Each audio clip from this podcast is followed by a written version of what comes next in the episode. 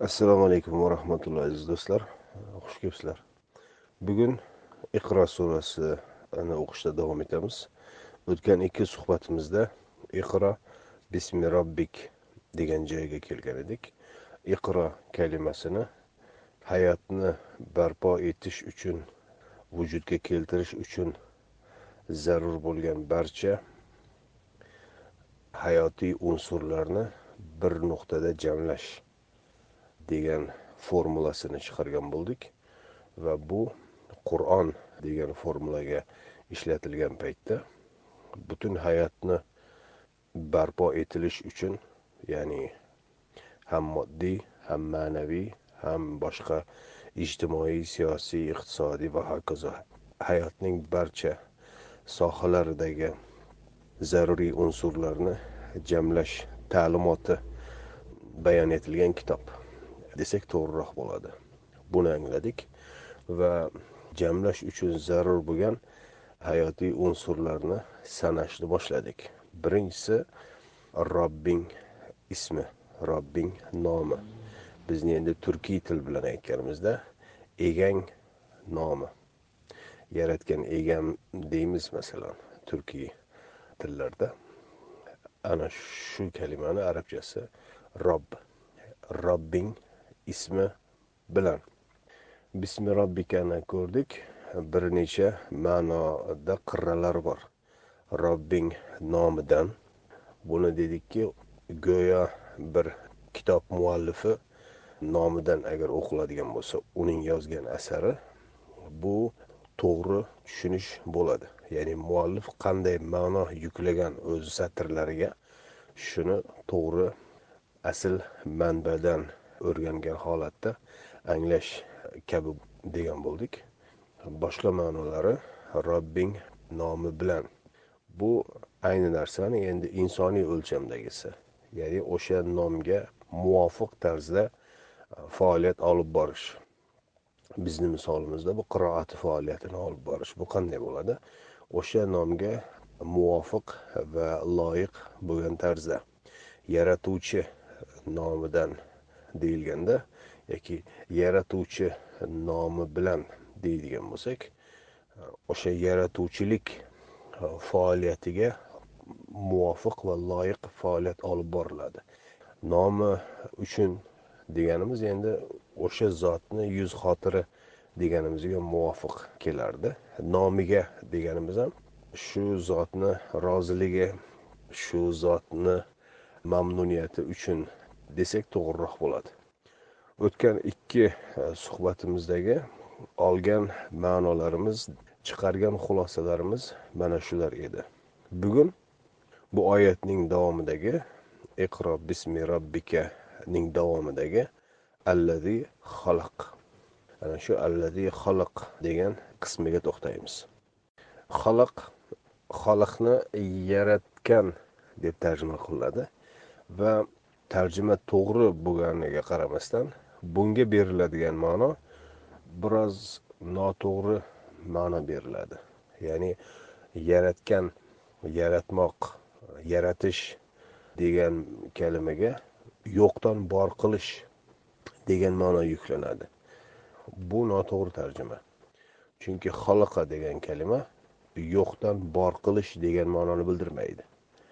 Aksincha mavjud parchalardan yangi bir turni vujudga keltirish yo'qdan bor qilish uchun alloh taolo badi degan kalimani ishlatadi. Badi samavati val ard osmonlar va yerni yo'qdan bor qilgan degan ma'no uchun ishlatadi. Badi degan kalimani. Ammo xalq degan kalima bir paytlar yo'q bo'lgan narsani bir payt kelib bor qilish deganini bildirmaydi. Mavjud farqli parchalarni jamlab yangi bir turni vujudga keltirish degani. Bu qur'onni barcha ma'nolaridagi kabi yaratilgan borliqdan o'rganilish o'rganish mumkin bo'lgan narsa. Olaylik mana mana hozir men mashinada o'tiribman yomg'ir yog'yapti. Daraxtlar bor men hozir. Bir parkingga qo'yib qo'yganman mashinani oldimda bir qator daraxtlar bor. Yomg'ir masalan osmondan yog'adi yerga singadi va yerga singib borib o'sha daraxtni ildiziga boradi. Daraxtni ildizi o'sha tuproqdan suvni oladi ozuqa qilib va o'z tomirlaridan to o'sha barg yoki meva deydigan bo'lsak u mevaga yetkazib beradi. Va shu bilan birga yerdan yana boshqa ozuqalarni ham oladi. E'tibor beradigan bo'lsangiz ham suv ham tuproqdagi ozuqa. U yerda endi turli ozuqalar bor. Bu kimyoviy elementlarni nechtasi ham mavjud. Ana shular hammasi jamlanadi. Tomirlar orqali yetib boradi. O'sha barg yoki mevaga va u joydan daraxtni bargi yoki mevasi o'z hayotini davom ettiradi. Va vaqti kelib u yerga to'kiladi. U barglar deylik. Barg yerga to'kiladi xazon e, kuz paytida va u chirib yerga tuproqqa aralashadi va u ham o'zi o'g'itga aylanadi. Va u yomg'ir yoqqanda yerga yana ham singib borib ildiz orqali yana o'sha daraxtni ozuqasiga aylanadi. Mana shu sirkulyatsiya ishlaydi. Bir daraxt vujudga kelishi uchun suv kerak bo'lyapti ozuqa kerak bo'lyapti ya'ni tuproq kerak bo'lyapti. Undan tashqari quyosh nurlari kerak bo'ladi va e, havo kerak bo'ladi. Shamol bu changlanish degan butun biologik jarayonlar kerak bo'ladi. Butun hammasi jamlanganda bir daraxt hayoti vujudga keladi. Yaratilish degani mana shu. Alloh taoloni qo'ygan qonuniyati shundayki bir narsani vujudga kelishi uchun juda ko'p unsurlar jamlanishi kerak va bir qonuniyatga ko'ra yangi bir narsa vujudga keladi shunda. Allohni yaratish degani mana shu. Bu endi insonlar uchun ham ishlatiladi qur'onda. Faqatgina alloh taolo o'zi yaratib boshqa hech kim yarata olmaydi. Degan ma'no chiqmaydi. Masalan fajr surasi bor sakson to'qqizinchi sura. Fajr surasida butun bir shahar haqida aytiladi. Lam allati lam yuxlaq misluha fil bilad. U iram iram haqidagi oyat. Iramazatil imad allati lam yuxlaq misluha fil bilad. Iram uning o'xshashi shaharlarda biror bittasida yaratilmagan edi. Ya'ni hech bir o'xshashi yo'q bo'lgan eram zikr etiladi.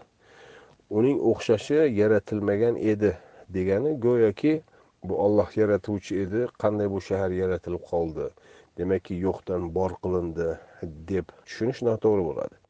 Vujudga keltirildi desak to'g'riroq bo'ladi.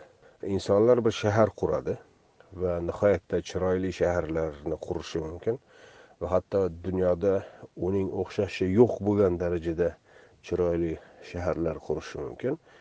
Va mana shu iram o'shalardan biri edi. Bu insonlarni qo'li bilan vujudga keltirilgan edi. Shahar qanday quriladi?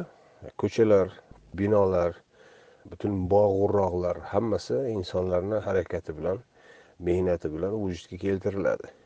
Shuning uchun u shahar uchun ham yuxlaq yaratilgan degan kalimani alloh taolo ishlatadi. Bizni turkiy tillarga tarjima qilinadigan bo'lsa yaratish degan kalima to'g'ri kalima. Turkiy tillardagi yaratish degani yo'qdan bor qilish degani emas. Yo'qdan bor qilish degani emas aksincha yaroqli holga keltirish degani.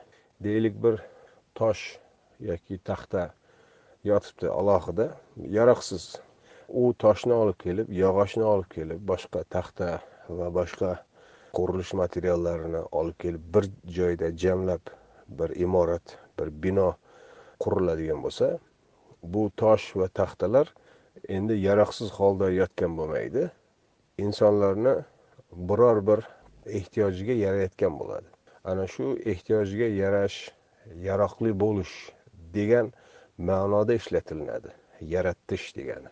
Bizda masalan bir kuningga yaratarsan degan gap bor. Masalan farzandingiz e, safarga ketyapti qo'liga bir biror bir nima berdingiz bir kuningga yaratarsan besh o'n so'm berasiz deysizki bir kuningga yaratarsan bir kuningga yaratarsan degani bir kuningga yo'qdan bor qilarsan degan ma'no emas u joyda to'g'rimi? Bir kuningda bir ehtiyojingga foydali bo'lar. Bir ehtiyojing uchun bu yaroqli bo'lar degan ma'no. Yaratish degani bizni turkiy tillarda ham xuddi o'sha biror bir ehtiyojga muvofiq ishlatish bir yaroqli holga keltirish degani. Yaratish yaroqli hammasi mana shu yarat yarat degan o'zakdan olingan. Ho'p endi oyatni to'liq o'qiydigan bo'lsak iqro bismi robbikallazi xalaq. Yaratgan egang nomidan qiroat qil. Bu oyatda qanday ma'no chiqadi endi? Butun kalimalarni alohida ko'rib chiqdik. Bundan chiqadigan ma'no nima endi? Alloh taolo iqro bismi robbikallazi xalaq deya buyurganida muxotab ya'ni xitob qilinayotgan kishi avvalo muhammad alayhissalom va undan keyin qur'onni o'quvchi har bir inson nima qilishi kerak bo'ladi? Mana shu oyatni o'zidan tashqariga chiqmaydigan bo'lsak bir necha kalimalardan chiqadigan formula bor. Qiroat va xalq. Ikkalasi o'zaro o'xshash jarayon. Qiroatda dedikki bir narsani vujudga keltirish uchun tirik narsani vujudga keltirish uchun zaruriy elementlarni jamlash. Xalaqida ham alloh taolo farqli parchalardan unsurlardan jamlab yangi bir turni vujudga keltiradi. Ana shu xalaqa degan fe'lga muvofiq tarzda sen qiroat qil deyilyapti. Alloh taolo yaratar ekan butun borliqni bir o'zi yaratgan va bu oyatda nimani yaratganligi alohida istisno qilib bu joyda konkretlashtirilmayapti. Umumiyatla yaratgan robbing deyilyapti. Bu joydagi mafulunbih deyilgan e, o'sha to'ldiruvchi bizni o'zbek tilida aytilmagani uchun mutlaq ma'no chiqadi. Yaratgan robbing deyilgandan keyin yaratilgan nimaiki borsa hammasini o'z ichiga oladi. Osmonlar yer ularni orasidagi barcha mavjudot ham tirik ham jonli ham jonsiz ham hayvonot ham bu nabotot deymiz o'simliklar yerni ostidagi yerni ustidagi bizga ko'ringan va ko'rinmagan butun hamma narsa alloh taolo tarafidan vujudga keltirilgan va shu bilan birga ularni vujudga kelishi va vujud mavjudligini davom ettirishining qonuniyati joylashtirilgan. O'tgan suhbatda unga ham biroz ishora qilib o'tgan bo'ldik. Bir hattoki eng mayda bir hasharotni ham o'z o'zidan ko'payishi qonuniyati qo'yilgan. Va u qonuniyatni o'sha mavjudotga alloh taolo bir programma sifatida joylashtirgan. Va uni hech kim o'zgartira olmaydi. Hattoki bugun mana gen modifikatsiyasi genlarni o'zgartiryapti deb olimlar maqtanmoqchi bo'ladi lekin gen o'zgarmaydi. Insonni genini o'zgartirib masalan bir arslonga aylantirish imkonsiz. Yoki arslonni yoki maymunni genini o'zgartirib insonga aylantirish imkonsiz. Alloh taolo insonni inson qilib yaratganidan keyin uning insonlik dasturini unga joylashtirgan va u o'zgarmaydi aslo. Mana shu ismga muvofiq qiroat qil deyilganda chiqadigan ma'no yaratilishdagi qanday maqsad va ma'no bor bo'ladigan bo'lsa shuni inson o'z insoniy o'lchamda amalga oshirishi buyurilyapti. Alloh taolo yaratdi butun borliqni va ularni hayotini davom etishi uchun barcha zaruriy narsalarni muhayyo qildi. Boshqacha qilib aytganda ularni rizqlarini ham o'zi berdi. Insonga buyurilgan iqro kalimasidan oladigan ma'nomiz mana shu yo'nalishda bo'ladi. Konkretlashtiradigan bo'lsak chiqadigan xulosa quyidagicha. Inson o'z hayotini davom ettirishi uchun zarur bo'ladigan moddiy moddiy rizqlarni jamla va tarqat. Moddiy rizqlarni jamla va tarqat. Moddiy deyishimizga asos xalaqa ma'naviy o'lcham haqida hali so'z ketmayapti. Ma'naviyat haqida ta'limotlar haqida u keyinroq keladi keyingi oyatlarda keladi. Hozir birinchi buyruq moddiy rizqlarni jamlash bir nuqtaga jamlash va hayotni davom ettirish uchun zaruriy miqdorda taqsimlash. Qiroat kalimasida mana shu bor. Bu muhammad alayhissalomga qanday vazifani yuklaydi? Konkretlashtirishda davom etadigan bo'lsak makkadagi insonlarni hayotini davom etishi uchun o'sha makka miqyosida berilgan rizqlarni to'g'ri va odilona taqsimlash. Bugungi kunda agar o'zbekiston deydigan bo'lsak yoki qozog'iston deydigan bo'lsak yoki yana arabiston deydigan bo'lsak har bir diyorga alloh taolo tarafidan berilgan e, rizq miqdori bor. O'sha rizq miqdorini o'sha joydagi insonlarni ehtiyojiga ko'ra odilona taqsimlash. Payg'ambarga buyurilgan birinchi buyruq va qur'onda buyurilgan birinchi buyruq mana shu. Bundan tushunamizki qur'onni e, yuborilishidan ko'zlangan birinchi maqsad moddiy boyliklarni odilona taqsimlanishi. Bu bugungacha o'rganilgan klassik an'anaviy din tushunchasini tamoman parchalaydi. Bizga o'rgatilgan din tushunchasi nima edi? Yoki qur'on nimaga buyuradi deydigan bo'lsak olinadigan javob nima edi? Namoz yo'q undan oldin la ilaha illalloh deb kalima keltir. Kalima keltirdingmi bo'ldi. Ana endi tahorat namoz undan keyin ro'za undan keyin haj. Puling yetsa zakot berarsan uni hech kim kontrol qilmaydi. Nazorat qilmaydi. Mana shular rituallar. Ana undan keyin ro'mol mavzusi keladi soqol mavzusi keladi turli liboslar mavzusi keladi avratlar mavzusi keladi. Bu halolmi bu harommi degan mavzular keladi va ana shular bilan butunlay boshqa paykalga ketib qolinadi. Holbuki qur'onda buyurilgan birinchi buyruq na soqol na ro'mol na namoz na ro'za na haj na boshqasi. Birinchi asosiy buyurilgan buyruq olloh tarafidan berilgan rizqni odilona taqsimlash. Boshqacha qilib aytganda haqdorlarga berish.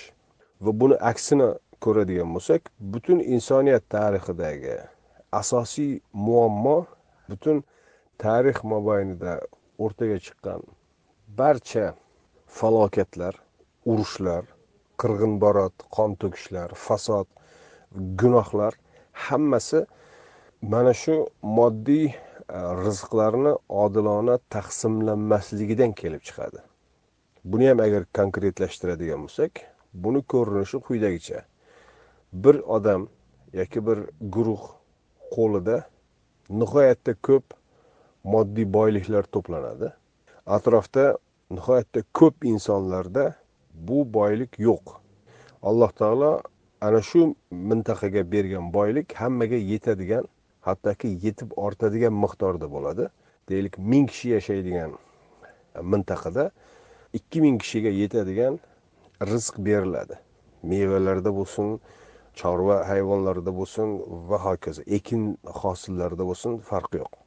Yoki hech bo'lmasa u joydan o'tadigan karvon yo'llarini alloh taolo iroda qiladi. Karvonlar o'tadi va o'sha joyda bir savdo markazlari vujudga keladi. Ya'ni qanday qilib bo'lmasin ikki ming kishiga yetadigan rizq bor u joyda. Lekin to'qqiz kishi deylik to'qqiz kishi to'qqiz xonadon nihoyatda olg'ir yulg'ir ikki ming kishini rizqini o'zlarida jamlaydi. Deylik bir ming sakkiz yuz kishiga yetadigan rizqni o'zlarida jamlaydi. To'qqiz kishi to'qqiz xonadon qolgan ikki yuz kishiga yetadigan rizq ming kishidan to'qqizni oling to'qqiz yuz to'qson bir kishini orasida tarqaladi. Ya'ni to'qqiz yuz to'qson bir kishi och muhtoj qashshoq bugungi nonini qayerdan topish dardi bilan o'tadi. Bir umr. Va to'qqiz kishi qarabdiki atrofdagilar hech narsa bilan ishi yo'q. Na bu rizq nega biz ochmiz sen to'qson nega sen osh toshib yotibsan biz ota bobomizdan beri qashshoq kelyapmiz qani adolat deb hech kim ko'chaga chiqmayapti.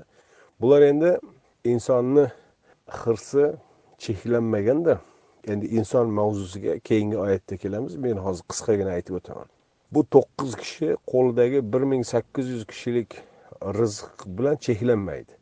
Ko'rdiki bir ming sakkiz yuz kishini rizqi bularni qo'lida bir ming to'qqiz yuzinchisini istaydi. Bir ming to'qqiz yuzinchisi ham kelgandan keyin butun ikki ming kishini rizqini ham meniki bo'lsin deydi va boshqalarga hujum qilishni boshlaydi.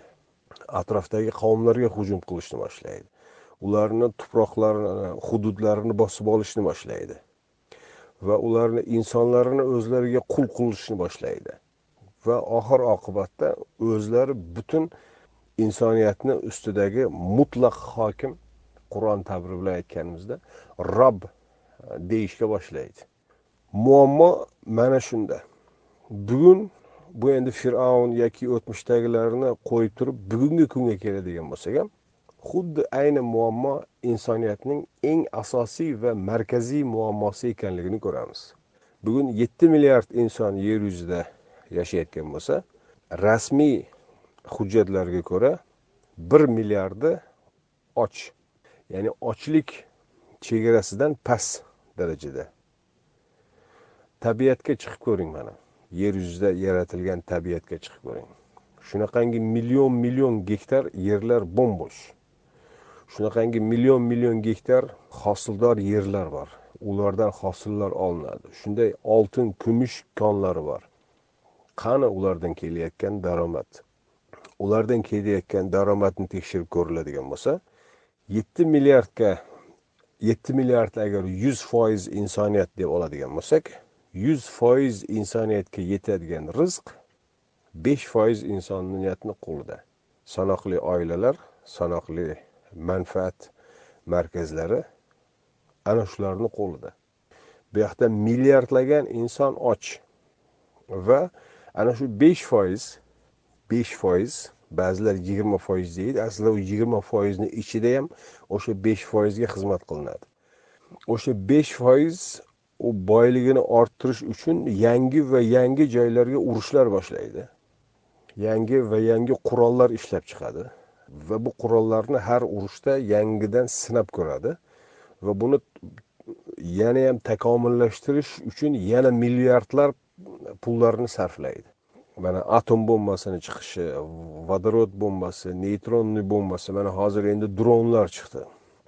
Hattoki odamni o'tirib e, samolyotni boshqarishi ham shart emas kompyuter bilan boshqariladi. Samolyot o'zi uchib boradi kerakli joyda kerakli zarbani beradi kerakli bombani tashlaydi va qaytib keladi.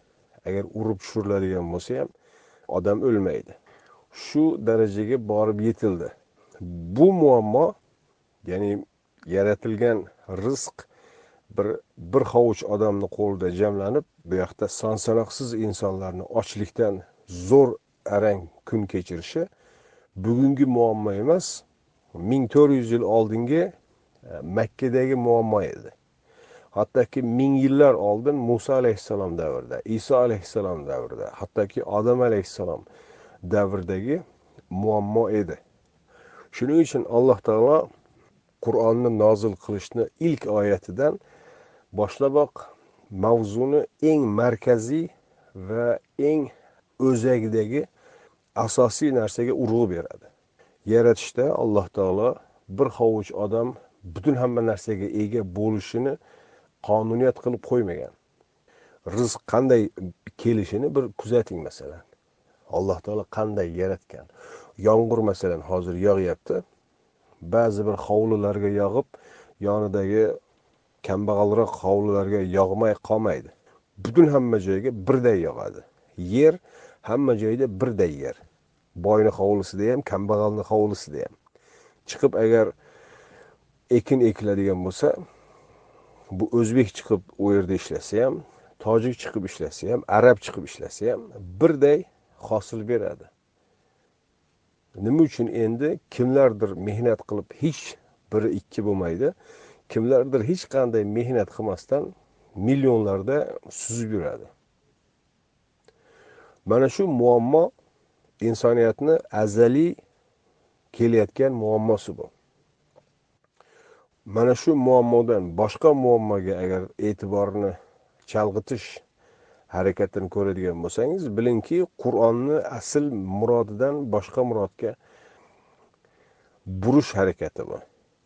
Boshqa tarafga chalg'itish harakati bu. Iqro bismi robbikallazi xalaq deganidan anglaydiganimiz shu. Yaratilgan narsalar qanday yaratilgan bo'lsa shularni ana shu yaratilish maqsadiga muvofiq tarzda jamla va haqdorlarga taqsimla. Birinchi payg'ambarni missiyasi shu. Alloh taolo yaratish haqidagi oyatlarida mana shunga urg'u beradi. Rizqon lil ibad. Qullarga rizq bo'lishi uchun. Boylarga demagan. Bir hovuch aslzodalarga ham demagan. Qullarni hammasiga ya'ni olloh yaratgan qullarni barchasiga rizq bo'lishi uchun yoki sailin so'rovchilarga istovchilarga teng taqsimlanishi uchun. Fussilat surasida savoan lisailin hammaga teng taqsimlanishi uchun yaratgan butun bu rizqlarni moddiy boyliklarni. Payg'ambarlar kelishi bilan boshlagan da'vati birinchisi mana shu edi. Boylarga borib sen boyligingni ehtiyojingdan ortganini bosib yig'ib o'tirishga haqqing yo'q. Olloh buni bu maqsadda bergan emas. Bugun berilgan rizq bugun kimlarnidir rizqidir. U egasiga yetib borishi kerak seni omboringda g'amlanib yotmasligi kerak. Payg'ambarlarga qarshi chiqilishni sababi ham mana shu edi. Boshqa sabab yo'q edi. Bugun mana dinga qarshi bo'layotganlarni ko'radigan bo'lsangiz ro'mol yoki soqol bular emas dinga qarshilik. Bugun dinga qarshi bo'lishni sababi tarix bo'yicha ham xuddi shu sabab. Qur'ondagi mana shu ma'noni yo'qotish ehtiyojdan ortganini boshqalarga ber degan narsani yo'qotish. Fiqhlarni ko'radigan bo'lsangiz tarix mobaynida fiqhlarda ataylab mana shu mavzu buzilgan. Qirqdan bir degan narsaga tushirilgan. Qur'onda hech bir joyda qirqdan birini ber degan narsa yo'q. Qirqdan biri ham bir yil o'tgandan keyin u bir yilgacha muhtojlar nima qiladi? Sen oshib toshib yotibsan qo'shning och lekin senga hech narsa zimmangga tushmaydi. Senga vojib bo'lmaydi zakot berish. Zakotni qachon berasan? Bir yil kutiladi. Bir yil kutilganda agar nisobga yetgan bo'lsa shunda berasan u ham qirqdan bir. Yana shu bilan sendan soqit bo'ladi. Hech kim senga kelib ta'na qilolmaydi sen zakot bermayapsan. Deyolmaydi. Rasmiy jihatdan yuridik jihatdan. Nega? Chunki mana bir yil kutdim hisobladim qirqdan birini berdim bo'ldi mendan soqit bo'ldi. Deydi fiqni shunday qilib buzishgan o'zgartirishgan. Bu bizni sunniylarda ham shu shiyalarda ham shu so'pilarda umuman hech narsa yo'q bu. Zakat degan narsa umuman yo'q yo'qqa chiqarilgan. Yahudlarda ham shu xristianlarda ham shu. Umuman alloh taolo tarafidan yuborilgan dinlarni tamoman ikkinchi darajali ikkinchi darajali ham emas uchinchi darajali desak yoki o'ninchi darajali narsalarga markazlashib shular bilan o'ralashib ovora bo'lib vaqtni o'tkazishga mahkum qilib qo'yishgan odamlarni. Bugun masalan ko'ring din nima deyilsa shu sanoqli narsalarni aytishadi. Soqol. Soqolni ol desa mana bu dinga qarshi. Yoki ro'mol. Kiyimni ayollar qanday kiyishga qayerlarini berkitish kerak? Shular deb o'ylaydi. Go'yoki payg'ambar keldi atrofidagi odamlarga buyurdi soqol soqol o'stiringlar. Atrofda odamlar soqol o'stirmay yurgan edi va soqol o'stiringlar dedi go'yoki. Yoki atrofda ayollar hammasi qip yalang'och yurganida ularga dediki avratinglarni yopinglar. Mushriklar qarshi chiqdi va o'rtada urushlar bo'ldi. Nega? Soqol. Soqol uchun go'yoki urushlar bo'ldi yoki ro'mol uchun urushlar bo'ldi. Tarixni agar ko'radigan bo'lsangiz hech bunaqa absurd narsa yo'q. Arablarni qarshi chiqishi aynan mana shu moddiy boyliklarni muhtojlarga bermaslik uchun chiqishdi ular. Nega bizlar berarkanmiz? deb qarshi chiqishdi. O'z hayot davrida payg'ambarimiz davri hayot ekan arablar ochiq tarzda g'olib kelolmadi. Allohni nusrati keldi yordami keldi.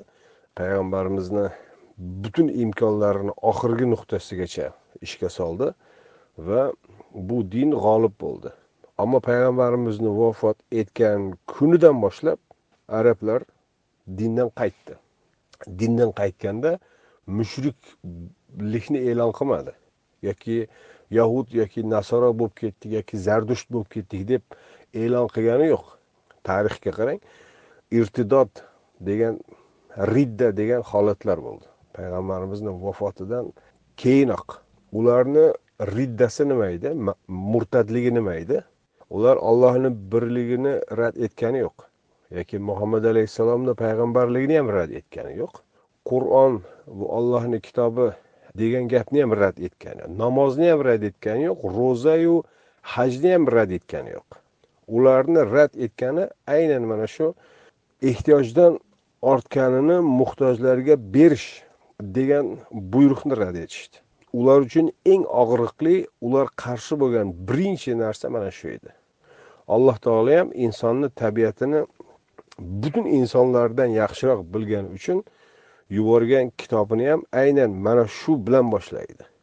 Yaratilish qanday yaratilgan bo'lsa qiroatni xuddi shunga muvofiq qil. Buni robbing nomidan qil degani insonlarni nomidan uydirilgan ta'limotlarga aldanma degani. Yahudlar bir ta'limoti bor edi xristianlarni ta'limoti bor edi zardushtlarni arablarni ta'limotlari bor edi. Ular hammasi bir toifa o'sha bir hovuch boylarni manfaatiga xizmat qiladigan ta'limotlar edi. Butun hamma buzilgan dinlarni ko'ring kimnidir manfaati uchun buzilgan. Tarix bo'yicha ko'radigan bo'lsangiz ma'lum boylarni kuch boylik egalarini manfaati uchun buzilgan. Ular o'sha boyligidan ajratib muhtojlarga berish degan mavzuni yopish uchun qilingan. Alloh taolo bismi robbika degani xuddi mana shu yaratilgan yaratilishdagi qonuniyatga muvofiq harakat qilyapti. Yaratilishdagi qonuniyatga muvofiq harakat qilishi xuddi haligi aytganday nima deydi bizda bir gap bor. Soy soyga oqar boy boyga boqarmi nima deydi? Xuddi shunga o'xshab boylar nima desa kuch egalari nima desa ularni ra'yiga burib berib ularni istagiga buyurtmasiga ko'ra xizmat qilish degan narsani ilk oyatdanoq yo'qqa chiqaradi. Alloh taolo yaratishda unday qonuniyat qo'ymagan.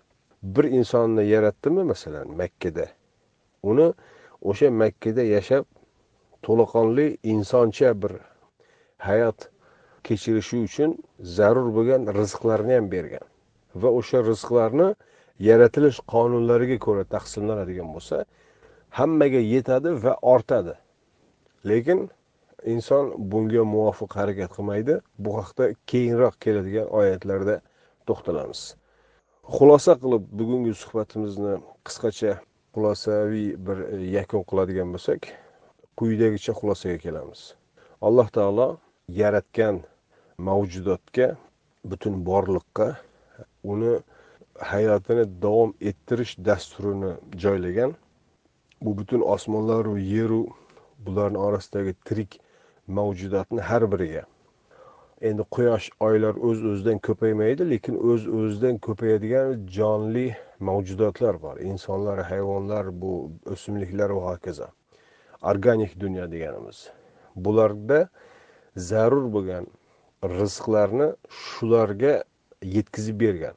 Osmondan yog'dirib yerdan undirib.